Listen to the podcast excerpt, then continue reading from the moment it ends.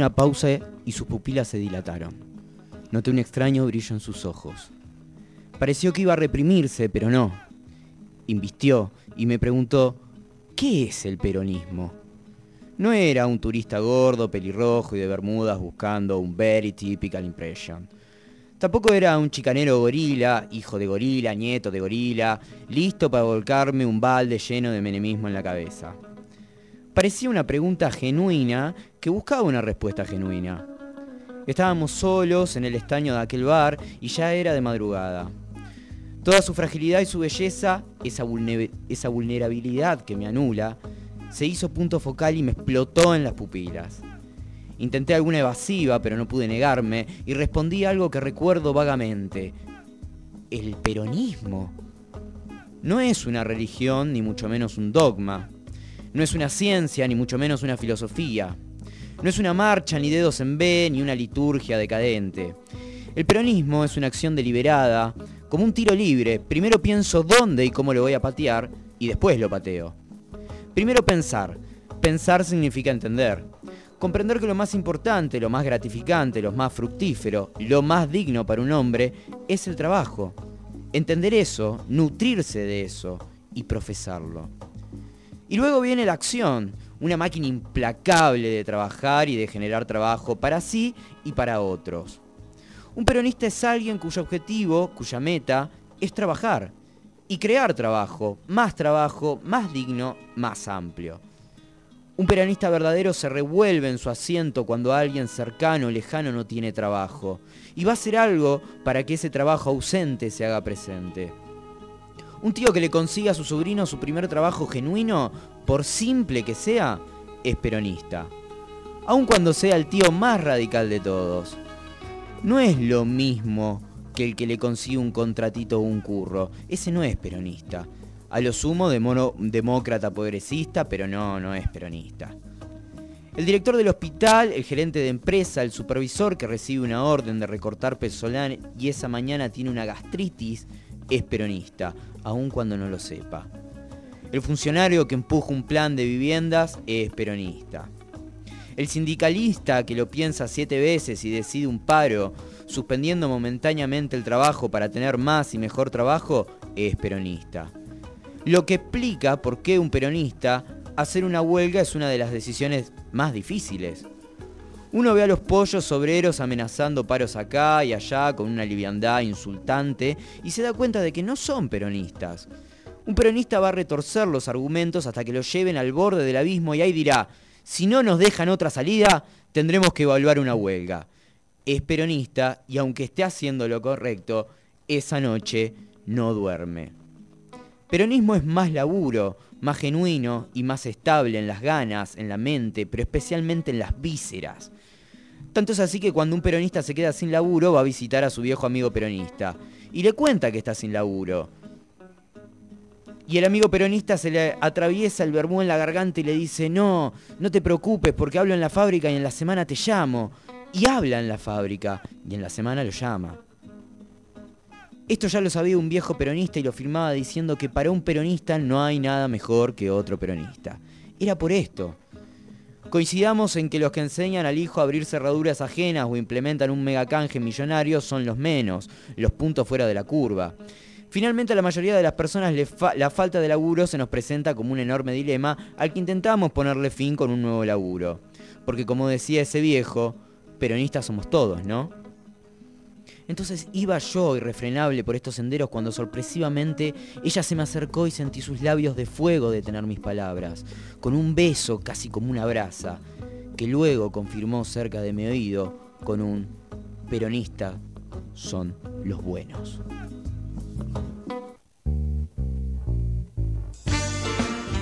El peronismo anhela la unidad nacional y no la lucha desea héroes, pero no mártires.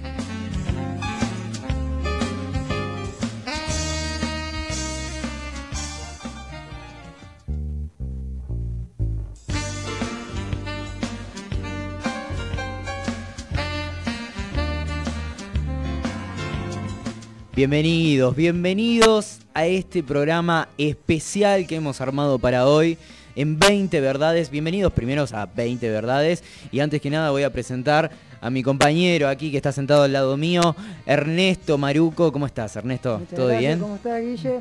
Aquí siempre encantado de compartir este espacio con vos. Hoy vamos a tener que sostener una... Algo difícil, ¿eh? Algo difícil, la verdad, pero bastante contento con eso.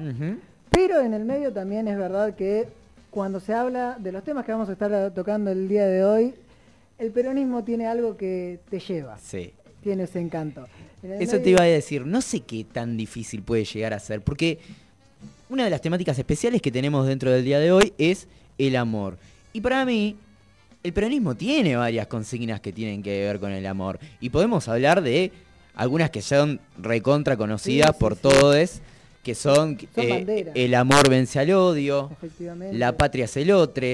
la patria es el otro tiene mucha carga de... Sí, de eso, de hecho, vamos ahí, traje un par de temas preparados para hablar de efectivamente qué es el otro, el otro, efectivamente. Así que ahora vamos a primero quiero aprovechar el comienzo de este programa para mandarle hoy un saludo a, a nuestra, compañera, faltante, que es la jefa espiritual de este proyecto, eh, la compañera Yuli Llena, que hoy no se encuentra porque es una persona muy responsable, que se encuentra preparando exámenes, así que desde ya éxitos y también, Porque rinde mañana, ¿no? Efectivamente, rinde, así que estamos acá sosteniendo justamente la posibilidad de que ella no va a dejar de ser parte de este programa. No, así jamás, que Esperen ya las próximas emisiones donde va a poder hacer acto de presencia. Quizás hoy no esté el bloque de, de género de mujeres, pero nosotros por algún lado lo vamos a subsanar porque dentro de lo que es el amor peronista de lo que hoy vamos a estar hablando, vamos a tocar ciertos temas. Uno de ellos es una historia de amor, por supuesto, que tiene que ver con el pocho querido y la señora... La milagrosa. La milagrosa Eva Duarte. Eh, y vamos a hablar mucho de Vita no sé si mucho, pero vamos a hablar bastante de muchas de las acciones que ella llevó a cabo, porque algo que la distinguía mucho a Evita era justamente su amor por el pueblo, ese amor que ella tenía por los descamisados. Sí, eso es algo que siempre me ha conmovido efectivamente hay, hay una cuestión del, amor que, que, tiene por el pueblo, que está plasmado en el escrito Mi mensaje que ella escribe en su lecho de muerte, ¿sí? dictado, de hecho, no es un libro que no es algo que escribe ella, sino que tiene alguien que lo dicta y ella va firmando cada una de las páginas que esta persona escribe para asegurarse de que sepan que es su palabra, su testamento para el pueblo. Y cierra con una frase que es totalmente emblemática, que es, nunca me dejé arrancar el alma que traje de la calle. No, tremendo. En este libro eh, ella habla también mucho de que llegó a participar de la farsa y se refiere a este momento que también, por el cual también ha sido criticada duramente, en que ella comienza a utilizar vestidos de, gala, que comienza, digamos, esta gira por Europa que hace, donde también hemos logrado recuperar tantas fotografías hermosas de ella, porque ella también es una persona que irradia, creo, una luz al, mirarla y Sí, sí, tiene algo, tiene una mística muy, particular, Evita, que quizás ni siquiera la tiene Perón. Evita tiene una mística quizás mucho... Es más arrabalera. Sí.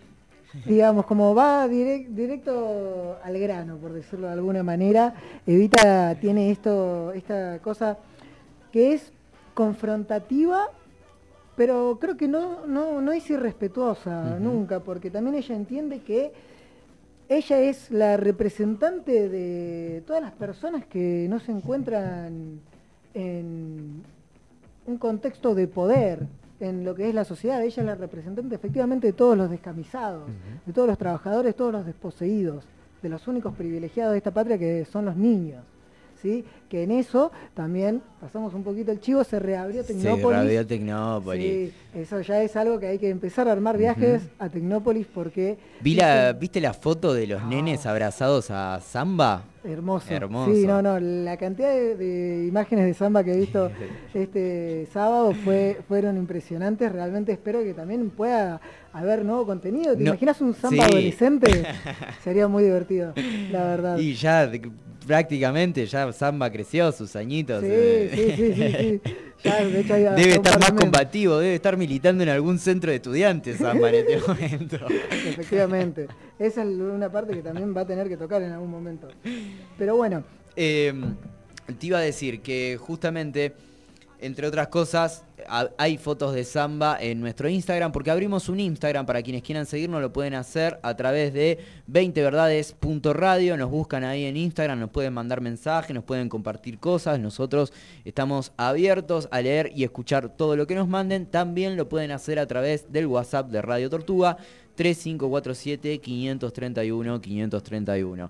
Agradecer, como siempre, a la gente de Tortuga que nos brinda este espacio Muchísimas y invitarlos gracias, a que formen parte de la comunidad Tortuga, porque Tortuga se sostiene de esa manera gracias a su comunidad, que también es una forma de amor, ¿no? sí, O sea, efectivamente, la participación, creo. Creo que ese es una, una- algo, uno, uno de los temas que podemos empezar a encarar ya, que es la idea de la participación como expresión de amor. Porque también es verdad que hay muchas formas de amar. ¿Sí? Eh, por lo tanto, también en eso los invitamos también a participar de este programa con nuestro Gmail, que también tenemos en caso de que quieran mandarnos ya algo, una anécdota un poco más larga, o que quieran compartirnos alguna idea que les parezca interesante para discutir en el programa, es 20 verdades, 20 con palabra, ¿sí? es la palabra 20 verdades, Pum. arroba gmail.com. Bien. Eh, con esto de lo que es el amor al otro, eh, igual me parece que vos tenías ahí preparado. Yo tengo un una historia de amor, pero bueno, primero ¿Querés? vamos a ir co- con, un bloquecito porque es algo que necesita un poco de preparación Un poco de previa, contexto. un poco de contexto también, pero ya vamos a entrar de lleno. Antes también, eh, bueno, nada, este es un programa que salió más o menos porque 14 de febrero y dijimos, bueno, ay, a- a- hay Algo que hay, hablar sí, de formas de amar y el peronismo quizás tiene algo de eso. Eh, entre otras cosas, bueno, nosotros estuvimos ahí medio flotando en las redes sociales y veíamos las posiciones encontradas porque yo creo que eh, de esto tiene la culpa Darío Z. Un poco, Claro, un poco, sí. siempre la tiene, pero Que, que es lo de desconstruir al amor, entonces la gente se pone loca y dice, no, el 14 de febrero y le tira bombas a los que salen, qué sé yo, a, a- a cenar o a comerse un chori por ahí con, con su gente y se melonean un poco. Y hay gente que, bueno, posiciones encontradas, ¿no? Pro 14 de febrero y en contra. es que, No. es que efectivamente Claro. es, es algo encontrado, porque Sí. bueno, a ver, yo, uno, uno lo... Uno lo está mirando un poco desde afuera también, viste, por las circunstancias de la vida en lo que uno está, que de repente, bueno, necesita un poco de hacer de, de introspección. De repente el 14 de febrero es Sí. o un día más o un día para un día especial para quien para, para sí puede ser un día especial y creo que en esto es lo importante resignificar de que uno se enamora también en eso Obviamente. es, Obviamente. es importante siempre saber por dónde por dónde va esa línea. Eh, eso está bueno. Entonces, en ese sentido, nosotros entre esta guerra hemos adoptado como buenos peronistas una tercera posición que seguramente la vamos a estar discutiendo en segundos nada más. Aparte, aquí mi compañero Ernesto, como bien decía al principio de este programa, va a hablar del otro, el otro como extranjero. Y si de extranjeros hablamos, vamos a hablar entonces de migraciones y vamos a empezar a desmitificar un par de cosas que son muy interesantes. Y les recomiendo que se queden porque trajiste una historia Sí, que tiene tengo, un peso. tengo una, una historia que realmente es muy linda, es parte de un pequeño segmento que voy a ir armando poco a poco, porque justamente tiene bastantes matices, que es esas cosas del general que tanto nos gustan. Eh, en esto vamos a estar hablando de lo que es la creación de, no la creación, porque efectivamente ya estaba anteriormente, pero de lo que es la Villa General Belgrano, Eh. ¿sí? que es el qué momento se le da ese nombre y cuándo también pasa a ser una comuna, que es el, el momento donde ya ahí entra a jugar el general. Pero también la vamos a guardar un poquito para lo Sí, que es sí. ya la segunda hora Eh, del programa, eh, cuando estamos hablando de migraciones. Cuando estemos más intensos. Exactamente. Sí, cuando estemos más ahí, en la cresta de la ola. Pero esto no es nada, porque para cerrar, dijimos, bueno, nosotros tenemos que hacerle un, un aporte a nuestros oyentes y decirle, bueno, yo entiendo que el tema de, enamorarse, o quizás hay gente que ya a esta altura prefiere buscar chongue, ¿viste? Porque ahora se usa más ese estilo de... Y, dijimos, bueno, pero no está bueno que se crucen con cualquiera. Entonces... Nosotros trajimos, sí, porque bueno, por ahí no es motivo de importancia, ¿no? Uno se enamora de quien quiere o de quien puede. Eh, ese quien puede. sí, sí.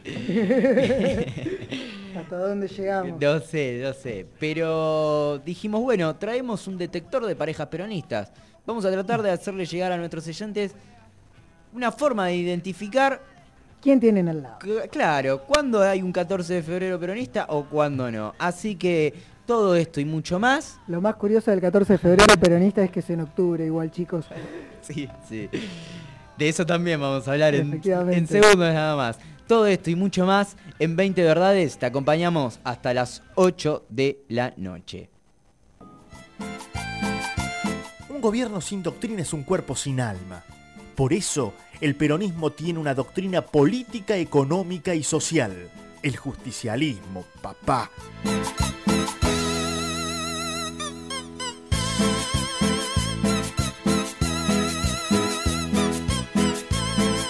Ese, tema, la verdad es que esa cortina me vuelve loco.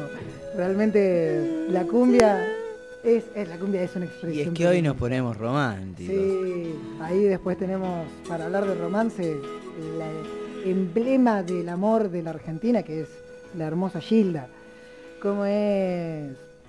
En esto igual vamos a, a seguir hablando de lo que es el amor peronista y el haberse enamorado un poco de esto para terminar de presentar la, imagen que vamos a construir luego de Juan Perón. Sí, sí, yo me, voy a tomar el atrevimiento después de vos de contar un poco esta historia de, amor entre ellos dos. Por favor, yo voy a contar una pequeña, un breve fragmento de una nota que se llama Para no estar tan solo de Pablo Ramos, que salió en enero del 2018 en página 12, si alguno la quiere buscar completa, es muy recomendable. Y este fragmento se llama Campeón del Amor. Y es una de las cosas por las cuales yo me siento enamorado del peronismo. Realmente muchas veces que he leído este texto me he terminado con, las con lágrimas porque es esto que hablábamos de, de Eva siendo motor de algo visceral en uno. Dice, mi padre tendría 8 o 9 años cuando, para la Semana de Reyes del año 50 o del 51, una caravana presidida por Eva Perón se detuvo en la esquina de Avenida Mitre y Salta, justo debajo del viaducto de Sarandí. Cualquier persona que provenga de una familia de trabajadores y recuerde sus sentimientos de niño, sabe cuál es el juguete más preciado y más difícil de meter en los zapatos de los reyes obreros, por más pastito y agua que se les ponga. Ese juguete es la bicicleta. Me contó mi padre que, abriéndose paso entre la multitud de piernas y los niños alzados que trataban de llegar al camión de bomberos acondicionado especialmente para Evita, repetía una frase como un rezo. Una bicicleta, señora, una bicicleta. Al ver que se le hacía imposible llegar y ante el miedo de que la caravana se pusiera en movimiento nuevamente, mi padre empezó a agitar las manos. Y ella, que había nacido para mirar a lo, que pocos quieren ver, lo señaló a él, a mi padre. Sentí, a mí me señaló, ¿entendés? Claro que lo entendí. Como Caruso señala a Fiscarraldo en la película Fiscarraldo. Y aunque no se lo dije a mi papá, ahora se los digo a ustedes. Él habrá sentido lo mismo. Y fue entonces que bajó un muchacho, un ropero, dijo mi padre, uno de estos de la CGT que siempre le acompañaban a ella, lo alzó y lo llevó al encuentro del hada de los pobres. Una bicicleta, señora, dijo mi padre, para mí y para mis hermanos. Ella lo miró con ternura y lo que me contó mi padre, que no puedo reproducir porque tal vez no sea lo suficientemente escritor para hacerlo, es la diferencia entre esa ternura y la lástima. La exacta diferencia existe entre sentir al otro ajeno o al otro propio. Y acá entra el poema. Mi, we, fue lo que dijo Muhammad Ali en esa universidad blanca del sur de Estados Unidos. Pero Evita se había quedado sin bicicletas. Y se lo dijo al niño que era mi padre y a la que levantó en sus manos un par de patines nuevos. No me quedan más bicicletas, negrito, le dijo. Salíme campeón con esto. Lo impresionante de la historia es que mi papá, que nunca había soñado en andar en patines, salió campeón de los torneos Evita de ese mismo año, seis meses después de esa caravana y de ese deseo casi cumplido. Y ganó la medalla que encontré este fin de año y que es la foto que aquí les mando, que acompaña la nota. Tiempo después, unos años antes de que mi padre muriera, cuando me contó esta historia, le pregunté cómo es que en tan poco tiempo había aprendido a patinar y había salido campeón. Mi padre me respondió algo que, creo yo, era la esencia de su peronismo. No sé, me lo había pedido ella. Tremendo. Sí, realmente es un texto muy movilizante. Que, que más o menos hace bajar a tierra lo que vamos a exponer, que es el amor de Vita Es por, la gente, por el pueblo, pero también eh, cosas que, que yo acá traje anotados, que es, eh, a Evita, por ejemplo, no le gustaba la beneficencia. No le gustaba la, la- la palabra ni siquiera beneficencia. No, no. Para ella se trataba de otra cosa, que es justicia. Ahí más o menos entra eh, el concepto de qué es la justicia social, ¿no? Pero antes de llegar ahí, de fondo Por está favor. sonando una de las canciones, quizás... No, es que pusimos, eh, perdón, gente, que eh, en YouTube pusimos así música romántica de fondo instrumental y nos apareció esto. Música andina. Sí, sí. eh, se siente- se- ahí arriba en la altura, en el frío, se siente Sí, más sí, el, co- el- el- el abrazo del otro. Vamos a hablar de una historia de amor que es la de Juan Domingo Perón y Eva Duarte de Perón. Eh, para empezar, yo les quiero comentar algo, que si de historias de amor se trata, esta no es una historia más, ¿eh? O sea, esto no es Adán y Eva expulsados del paraíso, no es ni Romeo ni, ni Julieta envueltos así en ese halo de tragedia shakespeariana, tampoco es diario de una pasión, pero igual ojo, ¿eh? Ojo porque no es que no tenga algo de toda esa pimienta, sino que su hecho central, lo que los une, lo que los marca, es algo mucho más grande que tan solo la historia de amor de dos personas, sino que vamos a hablar del encuentro de dos personas que fue el encuentro. Sí, de hecho marcó toda una sucesión, un- por lo menos una década de eventos y después todo a un pueblo. Efectivamente. Por eso digo que no es solamente la historia de amor de dos personas, es una historia de am- de amor que va mucho más allá, porque lo que los une justamente es El un amor exactamente. Vamos a hablar de Juan Domingo Perón y Eva Duarte de Perón, que creo que fue el, el Big Bang de uno de los movimientos políticos más grandes del siglo XX, el cual perdura con vigor hasta hoy en día. La historia de estos dos, Ernesto, empieza re tranqui, con un terremoto en San Juan. Ya el planeta me parece que venía olfateando el encuentro del general y Eva y dijo más, sí, esto es un terremoto, hagamos concha todo. Se da cuenta que Sí, es un quiebre de, de la historia nacional. Tal cual.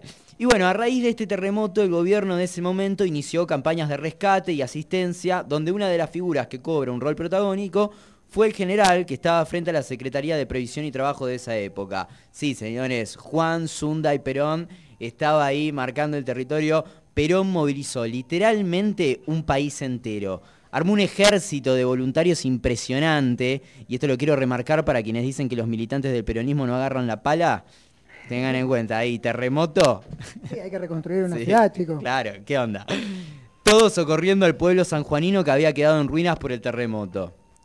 En esos días Perón atendía a gente que venía a verlo en su despacho con ganas de colaborar o aportar ideas. Pero mira esto, decía el Pocho en sus escritos, de hecho tiene un escrito que dice cómo conocía a Eva.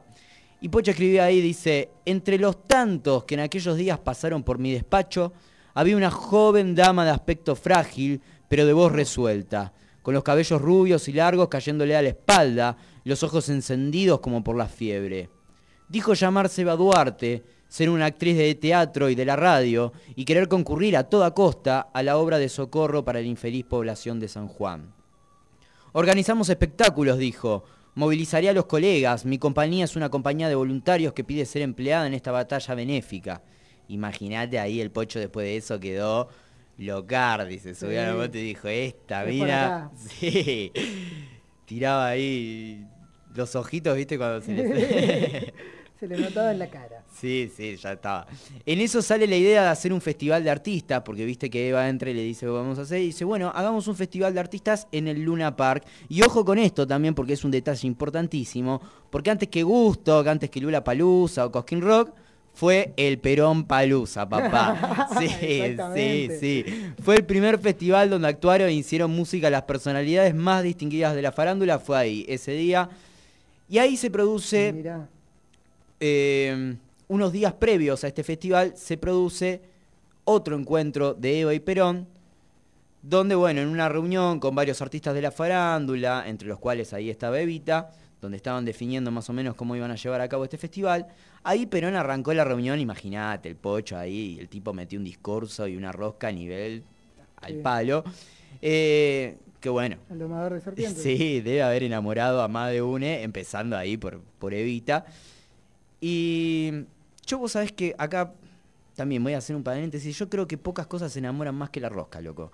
Porque, porque a mí, por ejemplo, cuando te hablan de política y justicia social, a mí por lo menos eso ya me calienta bastante. No sé a vos, pero yo ya ahí agarro otra temperatura.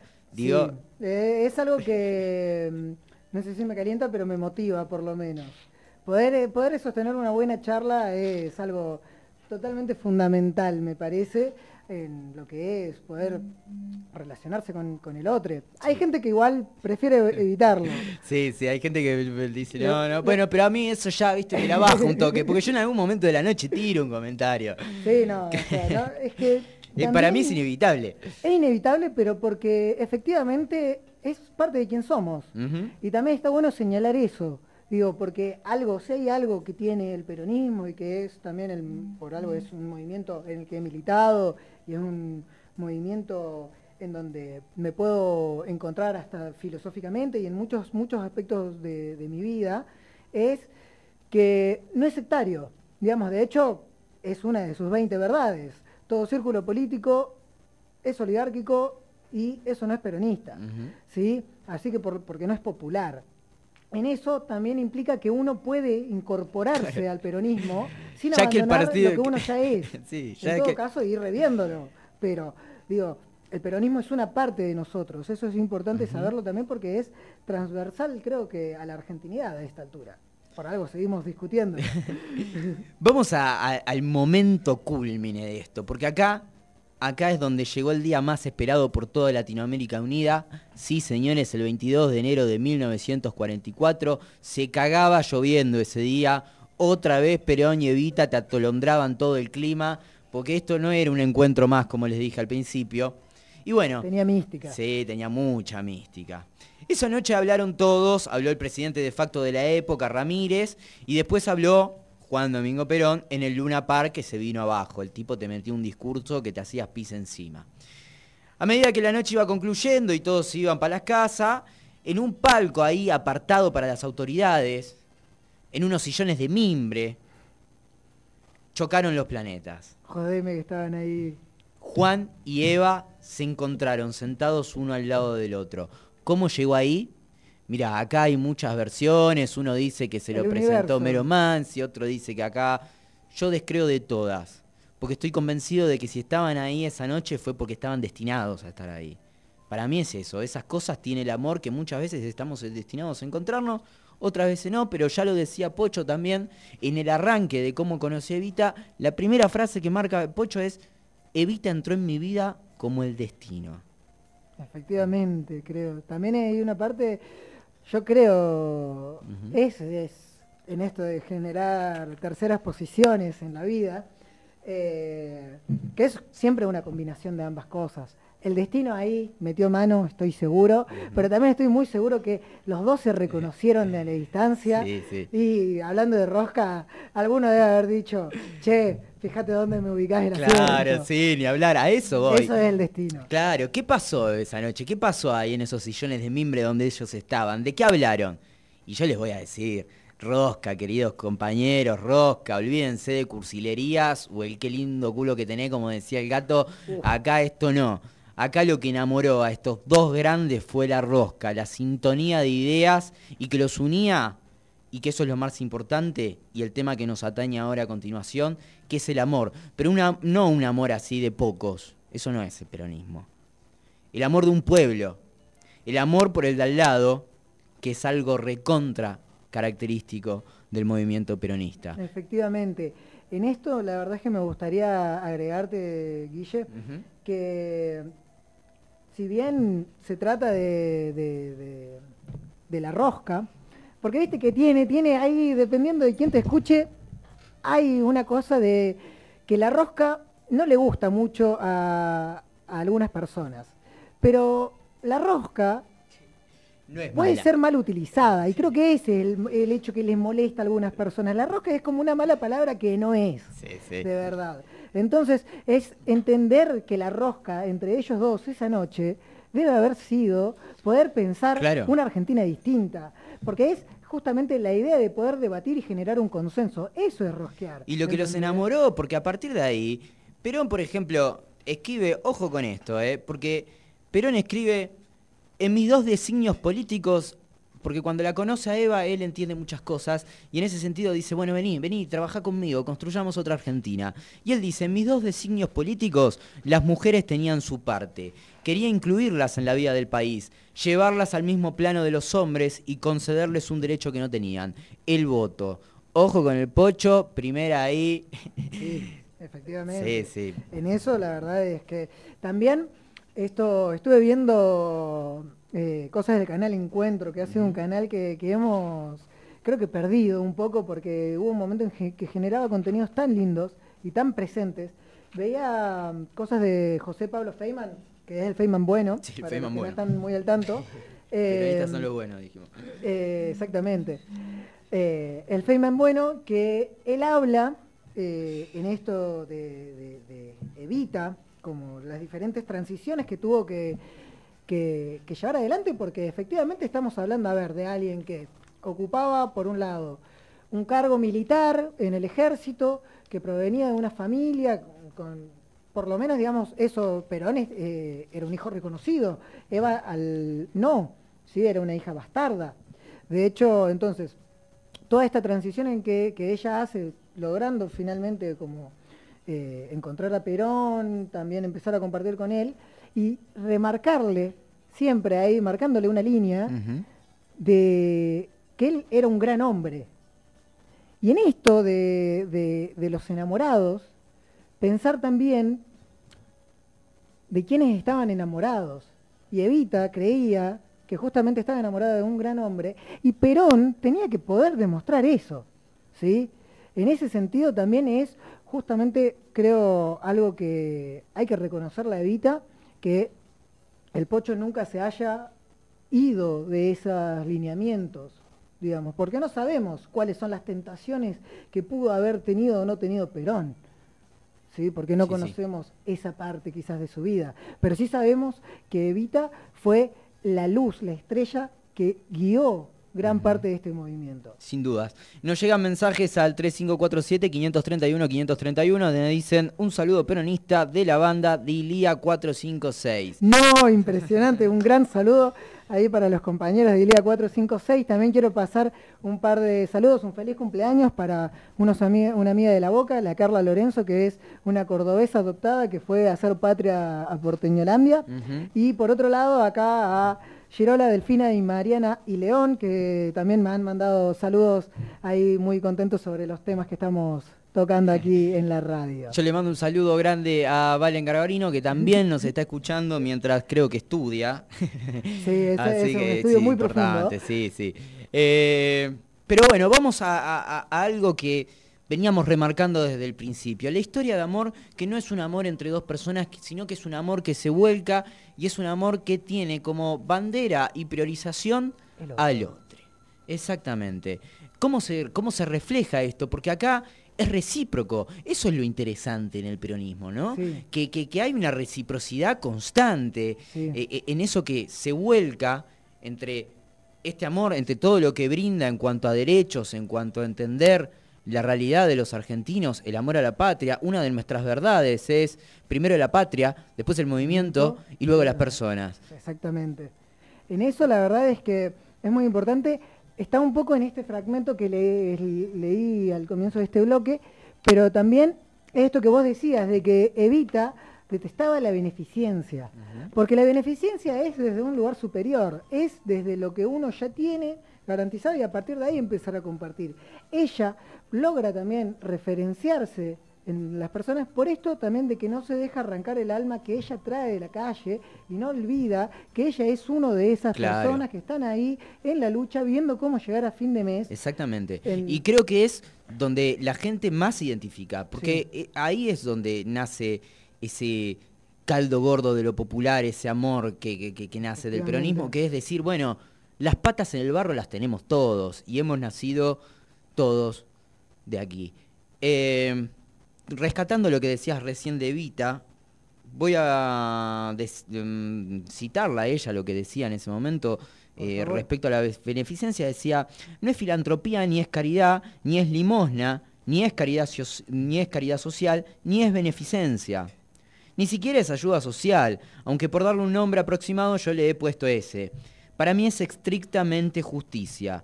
Lo que más me indigna, lo que más me indignaba al principio de la ayuda social era que me calificasen de limosna o beneficencia. Porque la limosna fue siempre para mí un placer de los ricos, el placer desalmado de excitar el deseo de los pobres sin dejarlo nunca satisfecho.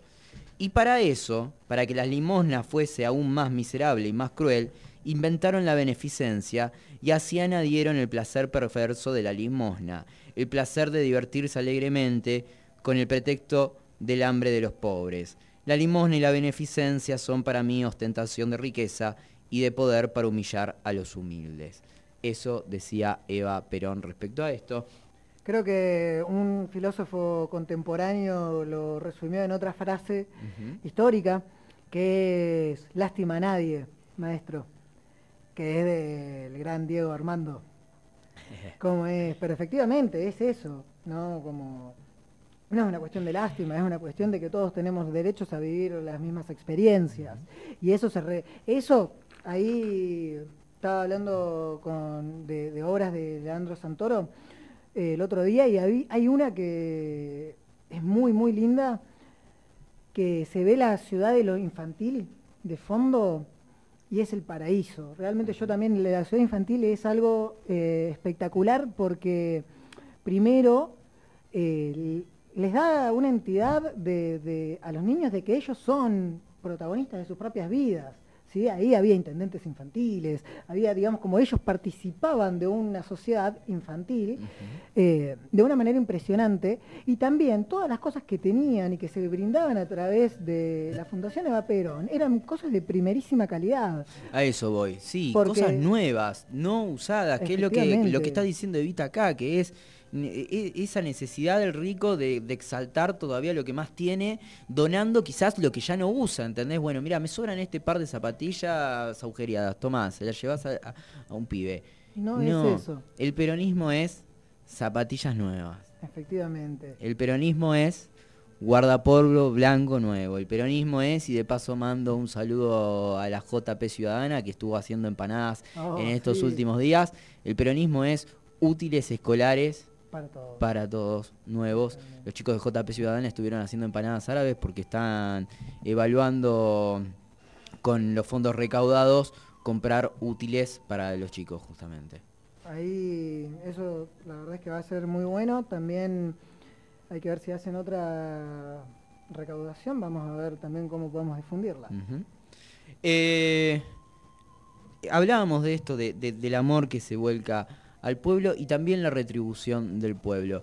Cuando Perón, desde la Secretaría de Trabajo y Previsión, empieza a otorgarle derechos, hablamos de cosas netas eh, para los trabajadores, que esto es lo que también creo que diferencia y algo de nuestra consigna de el amor vence al odio. Eh, ¿Por qué el amor vence al odio? Porque bueno, el odio clasista lamentablemente existe, ¿sí? Sí. Existe. Pero ahí, por ejemplo, el peronismo no hace distinciones en ese sentido. Es de vuelta a la tercera posición. Y de hecho, citándolo a Perón, él dice, bueno, trabajadores somos todos. Sí, Eh, efectivamente. Y en eso también ya eh, perfilando algunas cosas de lo que va a ser Sí. el próximo bloque, también es remarcar que argentino es el que quiere vivir en, este, en esta patria. ¿sí? porque eso también es algo muy importante, de que efectivamente no hay que fijarnos tanto de dónde viene el otro, ni qué es lo que No, ha hecho, sino efectivamente qué es lo que quiere construir al lado nuestro. Que justamente sea una experiencia colectiva, una comunidad organizada, efectivamente. Bueno, como hitos en la historia puedo mencionar de, de- de amor del, del pueblo hacia el movimiento. Bueno, empecemos por uno de los principales, el 17 de octubre. Efectivamente, el Día de los Enamorados Peronistas. Sí. Está para decir. Podemos, podemos armar, creo, una, Sí, una sí. agenda contrahegemónica. Claro, de este 14 de año. febrero. Sí, llenamos, llenamos la- las plazas de parejas peronistas. Todos todo mojando los pies en la Por fuente. favor, sí. Sí, el, el 17 de octubre, bueno, es producto de eso, es producto de un pueblo que entiende que por primera vez hay Alguien un- un- un gobierno, un movimiento que les está dando derechos, Respuestas. que los visibiliza, Efectivamente. que eso es lo y que los importante. visibiliza en ese momento. Claro, que Y reconoce que hay un otro. También que respeta las, algunas de las convenciones que ya tienen, ya están establecidas, porque también eso es algo que tiene el peronismo. El peronismo no te dice, mira, todo lo que tenés acá armado, por ejemplo en la radio, todas estas cosas están mal, ¿entendés? Y te da vuelta la mesa y te tira la consola y las cosas, y tenés que empezar a ver cómo es la mejor forma de acomodarlas, de acuerdo a estas nuevas concepciones. El peronismo te dice, mira, las cosas están así, y la mejor, lo mejor que podemos hacer en este momento es arreglar esto acá y vamos a ir mejorando cada vez más las condiciones de vida para que efectivamente haya una justicia y una redistribución de las riquezas que tenemos en este país. Exactamente, eh, justicia social es redistribución del ingreso. Sí, también porque en esto de que estuve ahora, el otro día terminé de ver el documental de Nisman. ¿Y cómo la pasaste? Fue duro. Yo eh, me había quedado en el cuarto capítulo y vi los últimos dos que fueron como, bueno, movilizantes. Pero hay una parte al final, que es de las últimas escenas, en donde se habla de buscar justicia. Y fue algo que me llamó mucho la atención, porque la justicia no es algo que ya existe y que está ahí afuera y que vas a ir caminando y doblaste una esquina y te encontraste con la justicia. ¿Entendés? La justicia es algo que se construye, es algo que se determina, es un concepto que armamos nosotros también.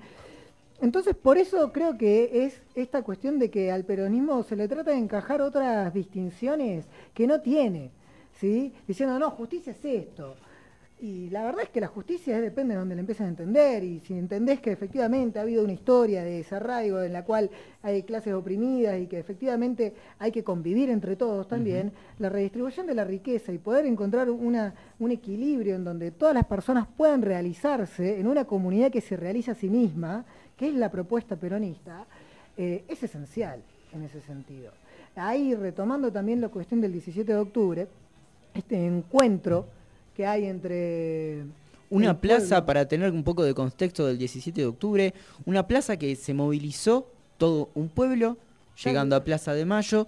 Hecho a destacar es que la Plaza de Mayo en ese tiempo estaba vedada porque era una zona céntrica y solamente llegaban o paseaban por ahí Sí, figuras Claro. importantes. la burguesía más, Sí, sí, sí, más picante. más picante de, la hecho- época. De hecho, eso es un traslado que se va Claro. haciendo a lo largo de los años que comienza a llegar la inmigración, que primero se ubican en la zona bien de retiro, el hotel de los inmigrantes original.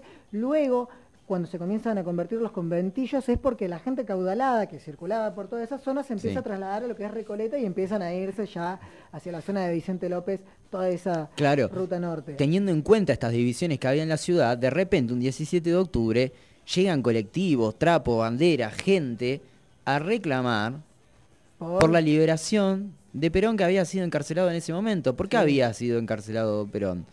Porque le estaba dando derechos y a los trabajadores. Ay, Sí, otra vez. efectivamente, había miedo de que efectivamente Sí. las cosas cambiaran para siempre. Claro. Y efectivamente Cambiaron, cambiaron. para sí, por suerte. Eh, ¿Te en imaginas, esto, ¿Te imaginas un país sin peronismo? la verdad es que lo peor es que me lo puedo imaginar No. porque hay, hay lugares donde el peronismo no ha habido ningún proceso similar al peronismo y se nota. Digamos, las, densi- Ujú. las construcciones estructurales eh, que hay en este país son impresionantes. ¿sí? Hay países donde no hay agua, en este mismo continente, donde no hay agua potable, donde no hay hospitales, donde no hay un montón de cuestiones que son gracias a gobiernos populares. ¿sí? En algún momento también voy a tocar un, un tema que fueron Evo Morales y Lula da Silva, ¿sí? Que yo los considero como los perones de sus propios pueblos, porque efectivamente son personas que le han dado una una garantía y un mínimo de vida a pueblos que han sido siempre dejados eh, en, los suburbios, en los fondos. Eh, en esto igual, del 17 de octubre, eh, quiero contar un poco, no sé si vos te estoy adelantando, cómo se organiza, porque a Perón lo detienen dos, tres días antes, ¿sí? en la isla Martín García, y no es una cosa inmediata hay las organizaciones sindicales que estaban surgiendo en la época. ¿Y quién más? Hay una comienzan a jugar. Y una de esas personas es Eva. ¿Pero por qué? La movilización obrera organizada era para el 18 de octubre. Y Evita estaba por todos lados dando vueltas por la ciudad diciéndole, loco, tenemos que ir a rescatarlo y tiene que ser ya. ¿Sí? En eso es que comienza una suerte de trabajadores a movilizarse. Y en el medio de toda esta situación quiero contarte también, no sé si sabes, que a, Evita la caen a trompadas el día 16 de octubre en, fuera de la eh, Facultad de Ingeniería en Buenos Aires, porque un tachero la reconoce la lleva ahí donde estaban todos los... Sí, sí, sí. Una cosa. Hay algo con los tacheros que son todos gorilas. Frena y les grita a toda la muchachada de, de niños oligarcas, acá está la perona, y la baja y la trompean. Es impresionante. Fíjate eh, cómo ya empezamos a, baja todo. A una dicotomía, el amor y el odio. El amor vence al odio, justamente, ¿no? Sí. De bueno, acá no hay justicia por mano propia. ¿Cómo responde? Vamos, llenamos una plaza, demostramos lo que vale, porque acá lo que importa es el amor. Yo, para ir cerrando ya este bloque, porque tenemos que pasar al bloque de migraciones, eh, bueno, ¿qué es el amor por parte del peronismo. Y bueno, vacaciones pagas, indemnizaciones por despido, salario mínimo vital y móvil, reducción de jornada laboral de 8 horas, estabilidad del empleo público, educación pública gratuita, voto femenino, militado por Evita, sin dudas, porque después, no sé, se le pueden reclamar, viste que siempre hay un reclamo ahí, qué sé yo, que Evita, pero la verdad es que la concreción es... Sí. En esto it's, peronismo. tenemos la verdad número 10. Los dos brazos del peronismo son la justicia social y la ayuda social. Con ellos damos al pueblo un abrazo de justicia y amor. Sin dudas. Y por el otro lado, como decíamos recién, el pueblo responde. Sí. El pueblo responde al amor porque lo entienden. Sí. Es el 17 de octubre. Son los trapos y las banderas, son los cánticos, son los bombos. Son los abrazos que nos negaron. Claro, exactamente. Es, para hacer acá un paralelismo y traerlo, es esa plaza de mayo que tuvimos hace poco, el 10 de diciembre, colmada, dándole un abrazo a Cristina. Yo no me olvido más toda esa plaza, cuando estaban tocando los caballeros de la quema, mm. de repente desaforada gritándole, Avanti, Morocha. Estaban ahí, estaban ese era un gesto, un grito de amor hacia Cristina. Eh, hacia Alberto. Hacia Alberto, pero sobre todo ahí a esa figura por, lo que sufrió, ¿no? Cristina es víctima justamente del odio. ¿Y cómo responde Cristina? Con amor. Sí. Con amor al pueblo. En eso efectivamente siempre ha habido también una cuestión de, que la movilización del pueblo ha sido para defenderse y creo que en eso ellos pueden recibirla porque son nuestros representantes. Sin duda. Para un argentino no puede haber nada mejor que otro argentino.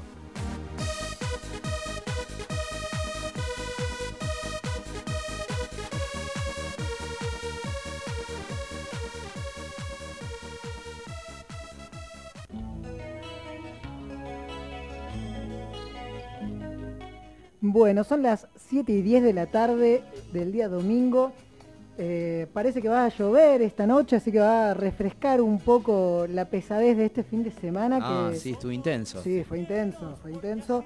Pero bueno, la gente hoy ha podido disfrutar el río, ha podido disfrutar cosas bastante lindas. En ese sentido que durante las últimas semanas estuvo un poco complicado con sí, tanta sí, lluvia. la verdad que sí.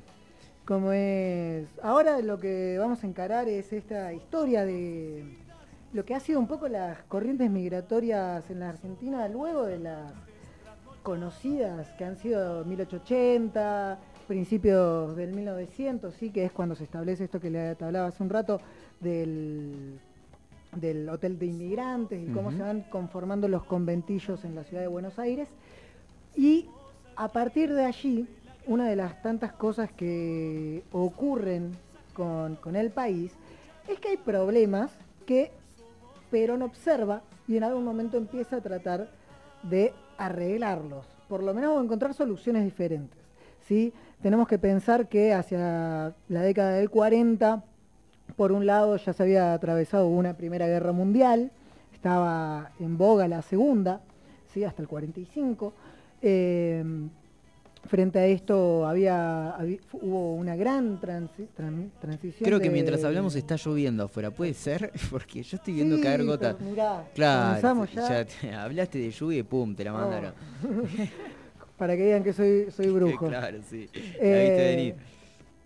Con esto eh, hay un momento muy importante que es ya la constitución del 49. Pero para llegar a la constitución del 49, primero tengo una historia muy linda que es la que comentábamos, que es la de la, de la Villa General Belgrano, ¿sí? Que en sus comienzos se llamó Villa Calamuchita. De hecho, ahí en esta pica que tenemos siempre del pueblo, con el pueblo de al lado, eh, eh, Sí, sí. Calamuchita con Villa General Belgrano, en un momento estaban bastante peleados porque ellos fueron los primeros en adoptar esta- este nombre. ¿Qué es lo que ocurre?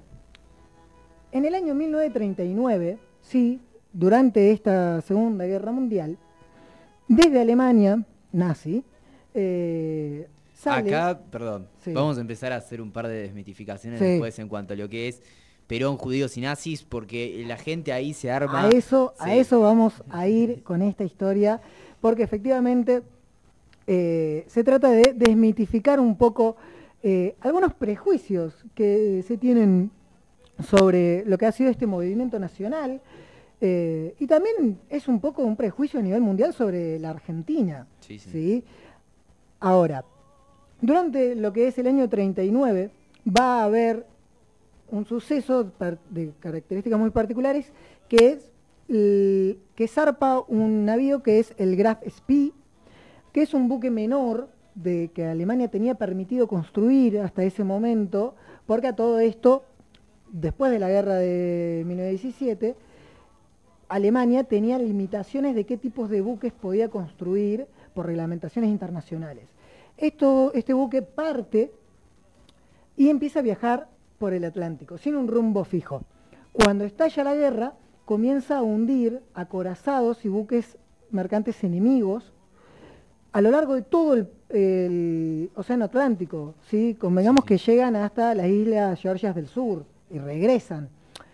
Entre todo esto, todo lo que eran las fuerzas británicas no podían terminar de ubicar qué era este buque, porque era un buque que nadie sabía que estaba dando vueltas, ahí. y de repente ¿Qué es? ¿Qué aparecía, te tiraba dos Oh cosas, claro, eh, y hundían el barco y no había forma de, de- de ubicarlo. Entonces, a partir de un par de, de tretas, logran ubicarlos. Hay un enfrentamiento muy fuerte que ocurre en el Río de la Plata, sí, aquí enfrente de Buenos Aires y Montevideo. Ah, sí, en el río. Efectivamente. ¿Pero Sí, qué? ¿Metieron Sí, bala? cañonazo, todo. Así, No. entre estos dos buques, un buque inglés y un buque alemán.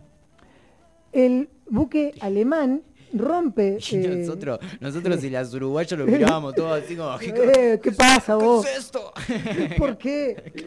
Eh, bueno, eh, en esto, eh, los alemanes, que tenían ciertos tratados con los uruguayos, se dirigen al puerto de Montevideo y anclan, rompiendo convenios internacionales constantemente. Sí, exactamente. a partir de allí hay un conflicto internacional en donde el embajador alemán, el embajador de Londres, comienzan toda una rosca para ver qué era lo que iba a suceder con ese navío que estaba rotísimo y tenía que, si salía, estaba el navío inglés esperándolo con los cañones fijos, así. Parte de la tripulación baja, es liberada y una, un monto de 50 personas se quedan dentro del buque y por decisión del capitán zarpan con a, todo esto, la mierda, claro, pero a todo esto, durante varios días, la gente se juntaba en el puerto de Montevideo esperando a ver qué pasaba con el barco. ¿Entendés? El barco, sabiendo que tenía que, evitar lo que pudiera del ataque por parte del navío inglés, sale de madrugada y hacen detonar todas las cargas que quedaban de municiones para que no quedara, no quedara en manos del enemigo, los buques ingleses. A partir de allí el embajador alemán, eh, con el gobierno, en ese momento estábamos en la década infame, aquí en la Argentina, no en el peronismo, eh, le permite al embajador alemán enviar botes de rescate. Y estos 50 refugiados entran a la Argentina. ¿sí? A partir de aquí, el capitán del barco termina de hacer algunas cuestiones burocráticas para salvaguardar a, su, a sus tripulantes, deja unas cartas para Hitler y otra para su familia, donde explicaba todos los sucesos que habían ocurrido. ¿Qué, le ponían en la carta a Hitler? Eh, en esto le explicaba a Hitler como, mirá, la verdad es que eh, hundí el barco porque no quería que una parte quedara para el La chocó, la chocó, digamos. Sí, sí. Uh, y, sí, sí, hablando de chocarla, está, está, explotando ahí arriba. Explota.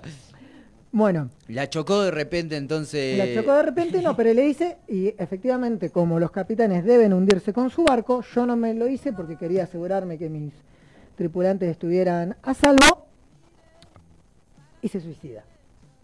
Ah, mete bala. Sí, exactamente. Estaba siete días en la Argentina y toma esta decisión. A partir de eso, el gobierno en ese momento ubica a los pobladores a los pobladores no, a, a estas eh, partes del ejército nazi en diferentes localidades y comunidades bajo estricto control del ejército nacional. ¿sí? Digamos, no es que los dejaron y dijeron como, bueno, dale, vení, viví tranquilo acá. Estas personas estaban bajo un estricto control del ejército y por otro lado también no se los enviaba a Alemania porque... Eh, había un quilombo de papel, a ver, estaba la Segunda Guerra Mundial, en el medio de enviarlo. No, no, era para irse. no, no, era el momento para decir como, bueno, gastemos en mandar a estos tipos allá a ver qué es lo que les pasa. Entonces, a partir de ahí, estas personas se quedan. Algunos eh, optan por tomar nombres falsos, abandonan el país y se, y se van a recorrer el mundo tratando de regresar a Alemania. De hecho, hay una historia de un tipo que da literalmente la vuelta al mundo, sube hasta Estados Unidos, cruza a China, entra por el asiático y hace todo el camino de nuevo hasta Berlín, casi que a pie. Eh, y algunos terminan en la Villa General Belgrano, que era la Villa Calamuchita. Hacia el año 43 se establece eh, un suceso el 9 de julio, que es la quema de banderas argentinas. ¿Sí? Estamos hablando de una fecha patria, en la cual de repente se encontraron restos de eso, de una, dos o tres banderas, hay diferentes versiones sobre esto, eh, de banderas argentinas quemadas. Y esa misma noche había habido unas riñas en un bar local, porque justamente estos alemanes se encontraban, por un lado, en pleno apogeo todavía de lo que era la Segunda Guerra Mundial, y por otro lado, muy borrachos. Claro, estaban del copete. Claro, la chocaron. Claro, se robaron las banderas de un colegio, ah. se las quemaron en la plaza y a partir de esto hay una sucesión de repudio por parte de la comunidad de la villa, caen presos y algunos sí ya, eh, una vez que son liberados, deciden abandonar el país. Diez años después se le da eh, la entidad de municipio Y a partir de ahí es una consolidación por parte de Perón de renombrar la Villa General Belgrano, ya era algo que se venía trabajando desde el gobierno de Córdoba a partir de ese incidente, para justamente dejar en claro de que no se iban a tolerar eh, sentimientos, por un lado, antipatrios frente a O sea que un país que los recibe. Perón va y le pone Villa. General Belgrano, Claro. porque Y justamente dice, se ah, sí, Nazi, me quema insultado". la bandera. Mirá, mirá dónde vas a vivir ahora. Ahora, esto nos abre a la famosa discusión de los nazis en Argentina, sobre todo en tiempo de Perón. Yo tengo cosas para decir al ver, respecto de eso. Porque, por ejemplo, hay mucha... Siempre nació, y bueno, yo creo que también he sido un poco víctima de haber caído en esta trampa de decir, eh, Perón refugiaba nazis. Entendido como que cualquier nazi que se escapaba de Europa venía acá a la Argentina y Perón le decía, dale, nene, pasá que, que acá está todo bien. Y no fue tan así. Vamos a empezar a desmitificar por ahí porque a mí me parece importante. Sí. No cualquier nazi entraba en la Argentina.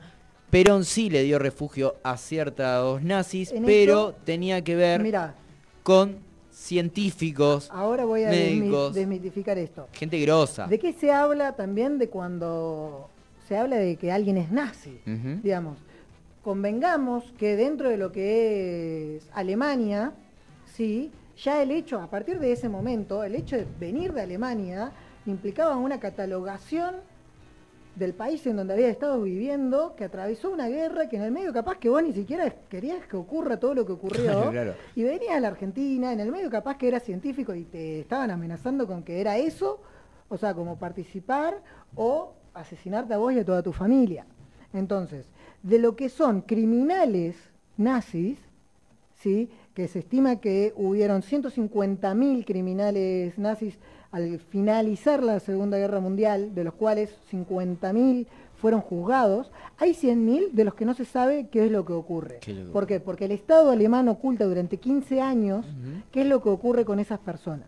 Si a partir de eso hay personas que han estudiado sobre esto, que efectivamente eh, recono- digamos que se han encontrado solamente 50 criminales nazis ingresan a la Argentina después de la guerra bajo nombres falsos y una vez que son descubiertos son deportados o ellos ya se habían ido. Porque efectivamente la Argentina era un país de tránsito en todo caso para poder dirigirse a otras partes. Además, no era el primer destino. Digamos, hay que entender también que al momento de finalizar la guerra, Estados Unidos no consideraba criminal a nadie que no hubiera realizado delitos dentro del territorio estadounidense.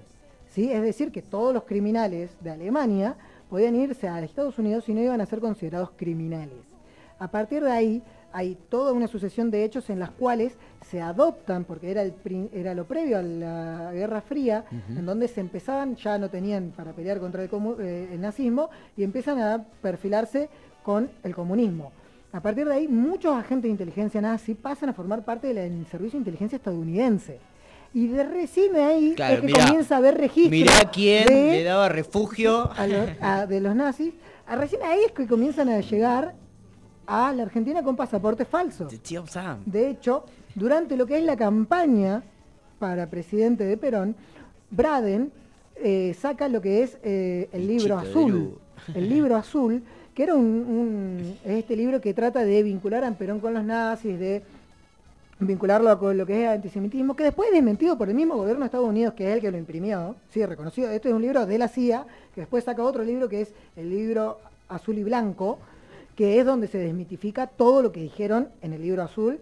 Eh, y a partir de esto, eh, Perón, que es la parte que me interesa llegar, es el 49. Un año fenomenal en la historia del peronismo, me parece. Tenemos el primer Congreso de Filosofía de Argentina, donde es un compendio internacional de filósofos del momento. Y nos veníamos, Eh, se venían acercando ya casi las elecciones para una renovación del gobierno y los gorilas estaban que explotaban y le estaban metiendo, sí. Creo que una de las cosas que tiene el 49 es que es uno de los años más intensos en cuanto a oposición, porque estaban Bueno. haciendo todo lo posible Es que también vieron por lo- manchar las conquistas, o sea, Conquistas. Dijiste la palabra clave para esta charla, porque efectivamente el año 49 marca una nueva constitución de la Argentina. ¿sí? Teníamos una constitución nueva en donde habían participado obreros. ¿Sí? A partir de esa constitución, que es derogada en el 55 y nunca más fue restituida, ni parte, digamos, hay partes restituidas en el, en el constituyente del 94 y se incluye también el artículo 14 bis como reconocimiento. Ahora, de repente... Estamos hablando de una constitución obrera. Sí, exactamente. Vamos a decir. A partir de esto hay dos cuestiones. La primera, por un lado, se establece algo que no se replicó en ninguna constitución del mundo, es que cualquier inmigrante que pudiera acreditar cinco años de vivienda continua en la Argentina se podía nacionalizar. ¿sí? Y a partir de eso, formar parte de esta comunidad en su totalidad. Argentino, papá. Exactamente, con acento ruso, con acento estadounidense, con acento de todos los países de este planeta y sobre todo los latinoamericanos.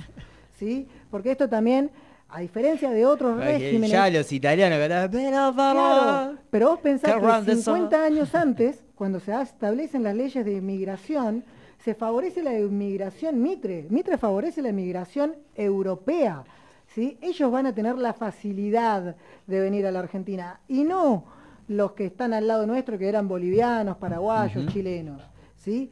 A partir de esto hay otra cuestión que se plantea, que es la amnistía para inmigrantes en situación irregular, ¿sí? que lo que permite que judíos, 10.000 judíos que ya estaban radicados en la Argentina, porque la Argentina fue el país latinoamericano que más migración judía recibió durante todo el periodo de la Segunda Guerra Mundial y posterior, ¿sí? 10.000 migrantes judíos que habían sido rechazados por Brasil y estaban refugiados en la Argentina porque no tenían a dónde caerse muertos y la Argentina los recibe, pasan a formar parte ya de una manera más ordenada a partir de esta amnistía para poder formar parte de este país. Están todos en Villa Crespo, papá, que yo vengo de ahí, hincha, Atlanta, todo.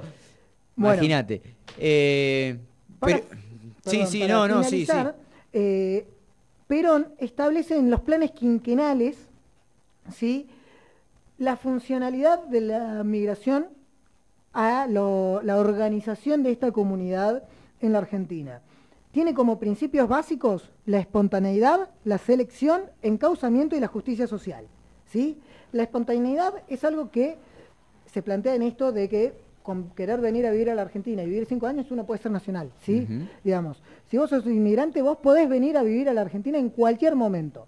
Ahora, la selección parte a partir de que, bueno, si vos sos un inmigrante que quiere venir a vivir a la Argentina, pero además cumplís ciertas características que nosotros necesitamos para desarrollarnos, para desarrollar este país, o ciertas formas de lo que vos querés desarrollarte, eh, te vamos a dar facilidades. ¿sí? Te vamos a ayudar a comprarte, si querés venir a trabajar el campo, vamos a ayudarte para que te compres un terreno, te vamos a ayudar para que tengas maquinaria. Si vos tenés facilidades científicas, si vos sos una persona con cierta formación, también vamos a poder recibirte por estas y otras características.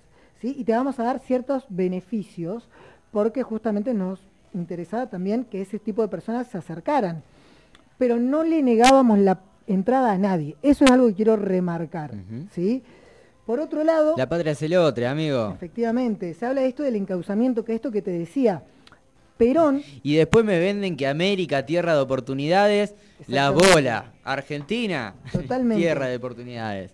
El encauzamiento se genera a través de dos cosas. La descentralización industrial, para que eh, dejara de crecer el Gran Buenos Aires, y de esa manera, a partir del plan quinquenal de Perón de la descentralización industrial, es que Córdoba, durante todos los finales de los 50 y de los años 60, puede generar industria automotriz pesada. ¿sí? Es gracias a esto y por otro lado aumentar la población agraria. ¿Por qué? Perón entendía que justamente si los centros urbanos del interior del país crecían industrialmente y había un crecimiento alrededor de esos centros urbanos en lo que es la cuestión agraria, iba a haber una articulación mucho más sencilla para aumentar la población de las ciudades donde hubiera actividades regionales. Que es justamente para que haya un equilibrio en cuanto a la población y no termine siendo 15, personas, 15 millones de personas viviendo en eh, Gran Buenos Aires y Capital Federal. Ahora, con todo esto, el último dato que quiero dejar es la constitución del Día del Inmigrante el 4 de septiembre, en este gran año que hemos mencionado, que es el año 1949. ¿sí? En el año 1949, Perón eh, saca el decreto que establece al 4 de septiembre como el Día del Inmigrante para rendir un permanente y público homenaje a todas las personas que quieran venir a trabajar esta tierra y hacerla propia. ¿sí? Y eso me parece importante porque justamente el inmigrante es, es importante para nosotros en tanto se pueden hermanar con nosotros. ¿sí? Justamente es también esto de enamorarse, enamorarnos de las diferencias que nos traen, las formas distintas que traen y que también ellos se puedan enamorar de las formas que nosotros tenemos de contenerlos y acercarnos a nuestro corazón. Bueno, con esto también ya no sé si te queda alguna otra pregunta, alguna otro. No, me has contestado todo, ha sido como un libro abierto. Tremendo bloque se acaba de mandar acá Ernesto, dejando muchas cosas claras, ¿no? De un contexto que quizás, porque de vuelta vuelve a lo mismo, había mucha información que quizás estaba un poco perdida o que nos llega mal. Porque cualquiera viene, levanta la mano y dice, eh, no, Perón ahí albergaba nazis en la Argentina y porque era un nazi también. y viste que se ponen en esa.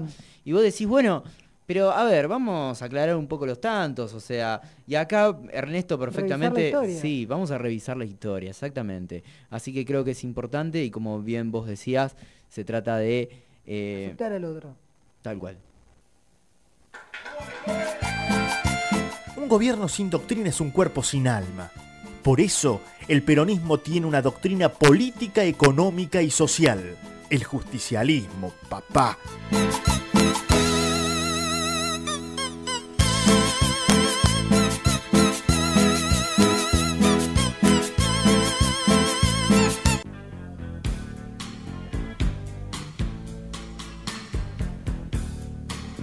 Bueno, llegamos al bloque final de este programa 20 Verdades. Hoy hemos tenido mucho contenido. Ernesto se mandó una historia recién. Recién acaba de contar por qué Villa General Belgrano se llama Villa General Belgrano. ¿Y sabes qué? Hiciste pocho, papá. Espero que lo hayan disfrutado. Claro, fue el pocho.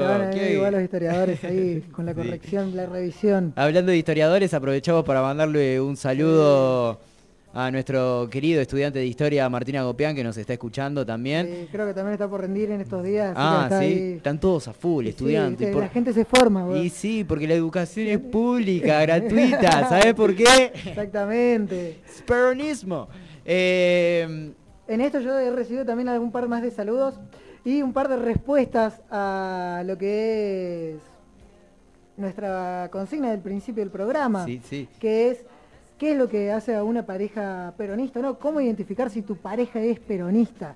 Y recibí una respuesta que me encantó ya desde el vamos, que es? está llena de contradicciones. Ah, sí, tal cual. Efectivamente, creo que en eso es poder entender que, uno no siempre camina para un solo lado.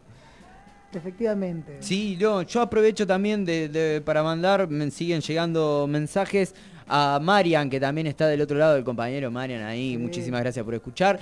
También está la Julie escuchando, que se está preparando para su examen de mañana. Y con nosotros de fondo es obvio que le va a ir como el... No. Eh, si prueba, vamos a tener que hacer invitarlo a un me claro, sí. No, le mandamos un cariño muy grande a la Julie, esperamos que esté aquí el próximo domingo y le deseamos toda la suerte, por supuesto, para mañana que tiene que rendir. Pero sí, como bien decía eh, acá Ernesto, vamos a hablar de cómo detectar si tu pareja es peronista. Acá vos acabas de decir que te mandaron un mensaje y nos dijeron. Desde San Martín ese mensaje. Sí, mirá de dónde vienen, nos escuchan el, mundo entero. Eh, sí. Eh, también nos podés hacer llegar tu mensaje al 3547-531-531 o lo podés hacer a través de nuestro nuevo Instagram recién inaugurado que es 20verdades.radio, lo buscás ahí y nos podés mandar mensajitos también. ¿Cómo detectar si tu pareja es peronista? ¿Por qué? Porque es algo importante, loco. Uno no, no puede andar por ahí sin saber.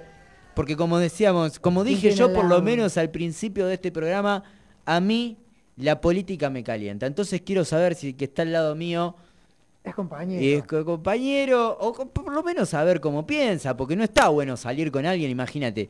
la pasás a buscar. 30 años después. Para mí, ¿cómo detectar una pareja peronista? Empecemos, planteemos una escena 14 de febrero, salimos a comer, ¿sí? Sí. Te pasa a buscar. ¿El tipo qué? Si te cae en una Ranger, si te cae en una Jeep, sí yo dudo un poco. Dudas un poco. Si Yo se llama que- Tincho, no, no, por favor. Como es, en esto igual creo que en, ese, en esa situación es importante qué es lo que considera como una velada romántica. Como, te- como dijimos, a También, ver, nosotros también, también es verdad que Va- nosotros tenemos nuestro propio... vamos, vamos del día arranque. enamorado. Sí, sí. Entonces eso, si te invita a una plaza a tomar mate de tereré con el calorcito que hacía hoy, Ni hablar. es peronista. Sí, Totalmente. compañero, compañero. O compañera. Pero yo creo que eh, vamos de- de- del vamos, ¿no? Salimos Sí. a comer juntos. Sí. Ranger o Jeep, yo ahí olfateo algo extraño. Fiat 600 Peronista. está aprobado. Sí, totalmente. Fiat 600, te subís al Fiat 600, el tipo con qué anda todo el auto porque no lo tiene prolijito, ¿eh? Está lleno de papeles, de bordado de cosas, Un poco Paquete de, de- de polvo, ¿viste? sí, se notan sí. así los dedos. porro. Olvídate. Arriba del ¿Cómo Fiat es? 600, un Pikachu ahí en la guantera. De ahí va a dónde vamos. Esto es esencial, gente, ¿eh? Eh, Cambia también Sí. el momento del día en el que te busca. ¿Te lleva a comer sushi? No es peronista. ¿Es por la mañana o por la noche? Por la noche. Siempre por la Por noche. la noche, de la, de la Por mañana el peronista duerme. Sale, Depende. sale a tomar. si es, si es feriado tomar- 14 de febrero, seguramente Claro. está, lo agarrá durmiendo. Sale, sale a. mm, ¿A qué se come? Empanadas es peronista. Empanadas. Sí, pizza y birra también. Pero para, ¿qué tipo de empanada? Porque con pasa, yo ahí ya me, me- me empiezo a dudar. Y yo creo que en eso ya hay una cuestión de que es como el tema del mate dulce. Mientras no te la haga comer a vos, está todo bien, No. Está bien, está bien. me parece. Pero bueno, te llevan a comer sushi, no sé. y para es, mí un no. po- es una cuestión un poco más, más, más compleja ahí. Yo creo igual que, que si tiene un vino para el después, ya viste, ya comiste, ya está todo así, de repente volvés a estar ahí en el bocho, en el, en el Fiat 600, salen a recorrer también en un lugar que se ve así un poco la ciudad, viste, la pequeña lomada. Sí, ni hablar. Eh, Acá, perdón, saca- porque dice la Yuli que los, los estoy estigmatizando a los peronistas. No, ni ahí, amiga. Lo que pasa es que yo trato de, de volver a, a lo esencial, a lo popular. ¿Hay algo más popular que un Fiat 600? No sé, decime vos, Andrew. Sí. La verdad es que... Porque... Es. Sí, o sea, como solamente hay un auto más popular que ya no, no está en fabricación hace muchísimo tiempo, que era el justicialista, y estaba el justicialista Sport, Pará. que eran los autos peronistas de la década del 50, Sí. que eran hermosos.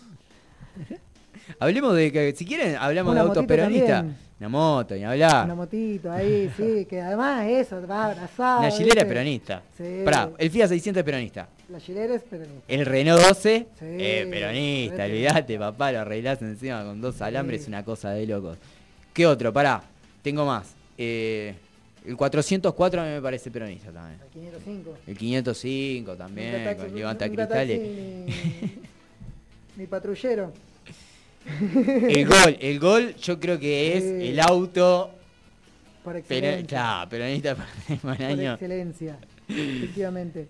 Después, a ver, Pero retomando esto de las salidas, ir a comer un choripán sí, el carrito. al carrito, Al ni carrito, hablar. Totalmente. Por eso yo no es estigmatización, pero vamos Eh, en la, en la, can- en la Vamos pista se cuentan los pingos, o sea, vamos a reconocernos. Sí, tal tal.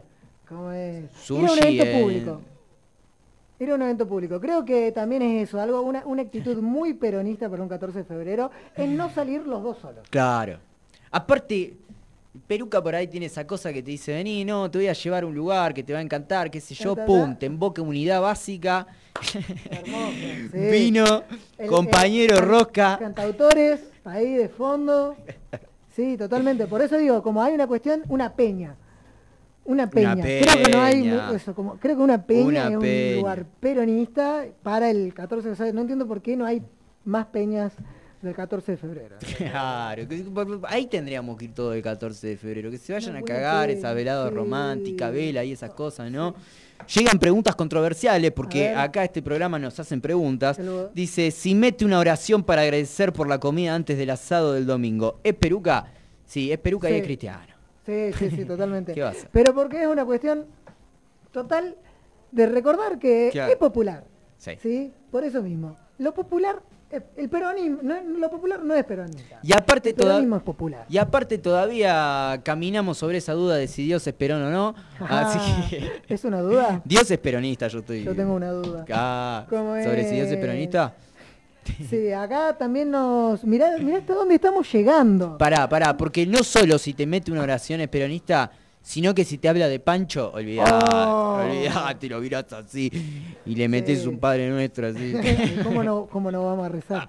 Pero de repente, mirá, acá me tiran de desde Bariloche. Estamos llegando a Bariloche, Claro, papá, sí. es hermoso. Un saludo Tierra de nazis. La compañera de Elena Nini, que nos tira que los bodegones son peronistas. De- Esto igual es de Sí. un, buen bodegón, ¿viste? Así que, que se escuche toda la gente hablando, Sí, ni hablar. mucho ruido, vinos bien baratos, comida de olla. Sí, un bodegón de esos, pero bien de, de barrio, que vos Sí, caes y... sí. Que una vez yo caí un bodegón, una vez era pibe, qué sé yo, y me siento y le digo, no, bueno, no tenés una carta, y el tipo se me cagó de risa y me dice, ¿qué querés que te escriba? Y, y, Sí. claro, ahí uno entiende, uno entiende de lo que se trata. Mira, acá Por tenemos eso, guiso y empanada. sí, si te lleva un bodegón en el barrio a comer un Sí. el locro, si te lleva a comer locro, olvidate, sacate, te sacaste la lotería. Sí, totalmente. Como es. Después, a ver, ¿qué más tenemos? Tenemos acá, bueno, ya también, sacando un poco más allá de, de la celebración de, este, de esta semana, eh, la interna. La interna en la pareja es interna, sí, Una pareja que está ahí todo el tiempo, che, vamos y damos, ¿viste? Ni hablar. que cuando te manda una cagada, te dice, te tira, te responde con una 20 verdad, que es justamente estar faltando, no te digo un mandamiento, pero está faltando una de las verdades. Exactamente. Eh, la interna en ese sentido creo que es muy peronista para una pareja. Sí, ni hablar. Yo voy a rescatar dos cosas. Una es Eva y otra es Cristina. A ver, En principio, Evita, por ejemplo, decía, yo prefiero que me reconozcan como Eva antes de que la esposa de, que bla, bla, bla, bla. El, el- mi único nombre es el nombre que me dio el pueblo. Y. Cristina también. Cristina una vez le, le llegaban por el- la corrieron así por ese lado y le dijeron, no, bueno, ¿y qué le dice usted a su esposo después? Y dice, no, no, pará, pará. Porque yo primero acá Soy una legisladora. soy una legisladora y después cuando estoy en mi casa, porque le dice, ah, bueno, usted no se considera la señora D. No, dice, sí, sí, yo soy la señora D. Pero acá soy una legisladora. En mi casa quizás soy señora D. Entonces, decir, la mujer en, el- en la pareja peronista tiene los pantalones bien puestos, esto hay que admitirlo. De hecho, Néstor decía, yo con Cristina no discuto, decía por la duda. De una. Sí. En eso igual, ahí, mira, hay una frase en estos tiempos de, de la corrección política, que también es, no solamente es corrección política, es también poder entender desde dónde venimos. Eh, en esto hay esta, esta frase de los pantalones bien puestos. La mayor, o sea, como, más allá de que hoy en día sí es algo que, que- que- que ocurre, las mujeres usan pantalones, porque justamente son prendas de vestir, pero era una cuestión donde hay que reconocer que las mujeres cuando tienen que efectivamente, tienen los ovarios bien puestos, me parece. Ahí es donde entra la cuestión de las mujeres, Bueno. las muchachas peronistas. Cristina, sin dudas. Cristina lo dijo una vez y creo que hasta lo podemos escuchar. eh, cuando les dice, creo que van a tener que hacer una canción con ovarios. Sí, ¿Por qué? totalmente. Que a ver si se, a ver si se acuerdan que soy presidenta, muchachos. Por favor. Pero bueno. después- Bueno, la escuchamos eh, a Cristina si querés, porque yo tengo todo acá, papá. Soy una cosa. un productor. productor. Bueno, vamos.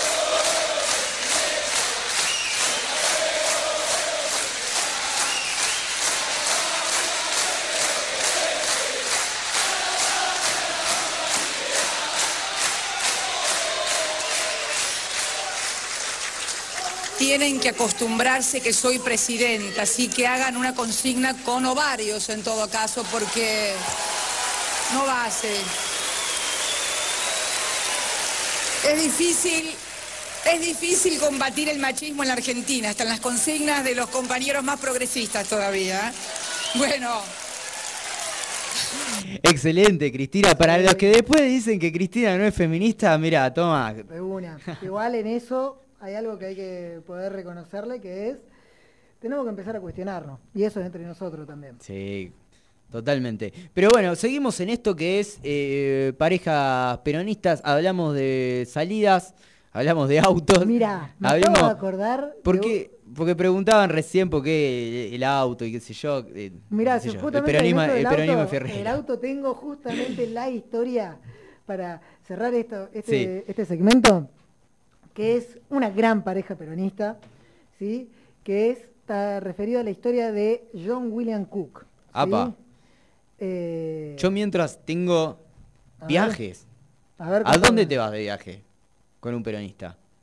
¿Te vas a Europa? No. No, no, no, no. Si te vas de O viaje sea, con un peronista, sí, te vas de ser. viaje en la Argentina. Sí. Primero que nada. ¿Sí? O sea, pueden irse a Europa, porque no vamos a ser estigmatizantes. Sí, un peronista puede tener un jeep, puede tener esas cosas. Pero primero, primero el auto que tiene antes es un Fiat 600 y después se compra. Sí, sí, sí, sí, primero viaja por la Argentina y después se va a Europa. Es eso, es Claro. conocer los rincones de esta patria que son fenomenales, incluso de esta provincia. ¿Sí? La quebrada del Condorito, acá tras la sierra, es un lugar para irte con tu pareja y La costa argentina. la costa no- argentina. Pero es eso también, recordar que, a ver, estamos en un lugar que tiene todos los climas, todos los suelos y hay que conocerlo, totalmente. Ahora, hablando de todos los climas, todos los suelos, hay un lugar que no lo recomiendo tanto, hay partes que sí, pero hay una historia en un lugar muy árido, muy frío, muy ventoso, que es Río Gallegos, que es de donde vengo, que posterior a la proscripción peronista, durante la proscri- proscripción peronista, cae preso John William Cook con el tío Cámpora y otro personaje que hablaremos en algún momento de él, que es Patricio Kelly, y son enviados a el penal de Río Gallegos, ¿sí? donde pasan un tiempo encarcelados. Y van a protagonizar una de las fugas más delirantes de la historia, ¿Ah, sí? Sí, en donde es muy importante la participación de la pareja de Cook, que es Alicia Eguren, ¿sí? que fue una militante política peronista y socialista, como Cook, que además fue docente, poeta, ensayista y periodista. ¿sí? Eh, ellos mm, organizan la fuga a través de contactos que tenían y Perla de la Vega, que es una señora que ha fallecido ya hace un par de años, que yo tuve eh, el honor realmente de conocerla, eh, fue quien aportó el auto para que ellos pudieran, una vez Escapar. eh, escaparse, una vez que salieron del penal, Me encanta, me encanta. subirse a ese auto con papeles falsos de que, de que ellos Sí, otra persona sí. escapar a Chile, ¿sí? Para poder luego Perón reencontrarse con eh, Perón en Venezuela, ¿sí? Y a partir de eso organizar luego lo que va a ser la resistencia peronista. Pero esa historia es una historia de como ahí yo Y eso tiene mucho- todo, porque hay que ser prófugos en el amor también. un Sí, poco. totalmente. Yo en eso sigo un programa de radio muy bueno que es Caricias Reperfiladas, una recomendación para todos los que están ahí afuera, eh, que hablan de, de- de todas estas historias así eh, anecdóticas del peronismo que son fenomenales. Eh, realmente lo recomiendo porque también ahí dicen esto de que nuestra historia no necesitábamos Netflix. Claro. Necesitamos series argentinas que nos cuenten todos estos puteríos. Sí. Toda esta adrenalina. Claro, ¿entendés? De gente que necesitamos, la gente- como nosotros. Pero, pero que yo no sé enamoraba de por qué gente todavía. como la que nos enamoramos nosotros. Claro, hay que hacer series del peronismo, loco. ¿Cómo no se les ocurrió todavía? Sí. Porque eh, yo creo que igual hay un par de series peronistas. Por ejemplo, los simuladores peronistas de acá a la China. Sí, Si hay totalmente. serie que es peroncha la Argentina, es los simuladores, ni hablar. Sí, un- un- yo conozco un grupo de gente que resuelve problemas. Sí, Eso, olvídate. eso mirá, de- eso lo- hasta lo Son dijeron- cuatro peronistas. Eso lo dijeron Axel y en su, en su maratónica campaña del 2015. En un momento tiene un encuentro con Dolina que está muy bueno, está en YouTube, se los recomiendo a Axel Kicillof, Alejandro Dolina. Eh, y eh, ahí Axel, en su vocación de hacer sencillo lo complejo, eh, explica algunas de las cuestiones del keynesianismo eh, y explica lo que es un multiplicador. Que es esto de que justamente si uno mete dinero en la economía interna, un poco de plata en el bolsillo del laburante. Claro, si pone a generar eso- mano de obra y Claro. contrata... a Sí, alguien para sí. que le haga una changa, él va a comprar leche, el repositor, toda, toda esa línea. Y dice, eso justamente es la resolución de un problema aquí en economía, se les suele decir multiplicador, pero la gente que lleva adelante estas políticas suelen llamarse peronistas. Sí, Efectivamente. sin dudas, sin dudas. Estamos llegando al final de este programa, nos dicen el Clio es un auto peronista, por supuesto que sí, obviamente Sí. que el Clio es un auto peronista. De hecho, se recorrió toda la provincia de Buenos Aires y dio a un gobernador que la está peleando, eh, la tiene totalmente. difícil Axel, pero está poniendo una garra terrible. Y del otro lado, volviendo a las consignas del principio y lo que hablábamos un poco, del otro lado la gente le responde a Axel. Porque, nada, ya sabemos esto de... ah, La consigna de hoy fue el amor vence al odio. Y efectivamente. Y efectivamente es así. Todo ese odio que se genera, que, que es más odio de clase, de yo no quiero que vos tengas los mismos que yo, porque hay algo ahí visceral también, ¿no? Que se desprende de yo no puedo ver que vos te vayas de vacaciones al mismo lugar donde yo estoy vacacionando. Sí, eso es lo terrible. Claro, eso es lo terrible. Ahí está el odio. Pero el peronismo no, no responde de la misma forma. El peronismo no va y dice, no, bueno, ahora yo no voy a dejar que vayas de vacaciones a ningún lado. Al contrario. El peronismo Lleva, responde, claro. lleva. Sí. Los hoteles de los sindicatos son algo descomunal. No. Para los que están aquí en Altagracia escuchando, les recomiendo, si no saben de su existencia, la colonia Eva Perón, que se encuentra pasando Villa La Paisanita, es un lugar de antología. Realmente la estética peronista además es hermosa. Pero además es eso, es acercar la posibilidad de un descanso, de la recreación, de compartir porque en estos lugares son todos con comedor comunitario, la gente puede conocerse, los hijos de los obreros se pueden relacionar. ¿Qué hay más peronista que un amor obrero? Sin duda.